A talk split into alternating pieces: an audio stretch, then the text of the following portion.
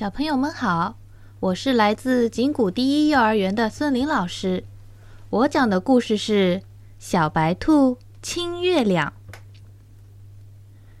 小白兔艾丽有个非常特别的愿望，那就是要亲月亮。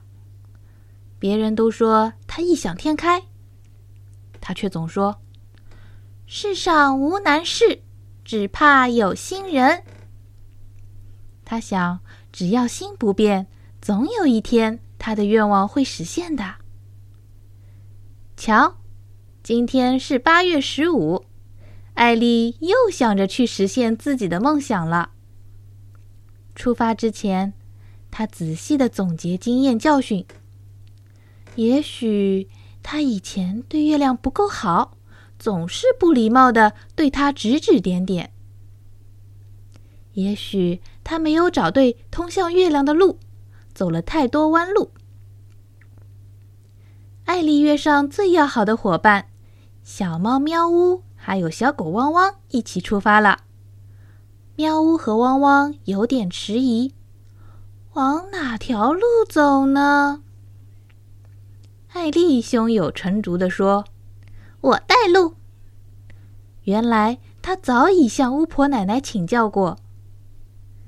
他们淌过村边的小河，小河响起了热烈的掌声。他们又爬上了一座山，山路送来绵绵的祝福。夜深了，他们还是没有找到那棵仙女摘下的参天大树。喵呜和汪汪想放弃，艾丽。揉揉酸痛的双腿，说：“我们不能半途而废呀！你们都轻装上阵，我背着一大麻袋的东西，我都不放弃。你们也要坚持住呀！”说完，他继续往山上爬。喵呜和汪汪有点惊奇：为什么亲个月亮也要那么麻烦的背个麻袋？丽神秘的笑了笑，说：“等会儿你们就知道啦。”功夫不负有心人，那棵大树终于找到了，他们便爬上树。云层里，树冠的右边是去月亮家的路，可是，一块陨石挡住了他们的去路。他们只好用绳子套住月亮，往下拉，拉呀拉呀。可怎么也拉不下来，艾丽开始动脑筋啦。她的眼睛咕噜噜的转，过了一会儿，便眉开眼笑的说：“既然月亮拉不下来，我们把它喂下来吧。”说完，她从麻袋里拿出早已准备好的月饼。月饼好香呀，直叫人流口水。连山里的小虫都叫着想吃一口。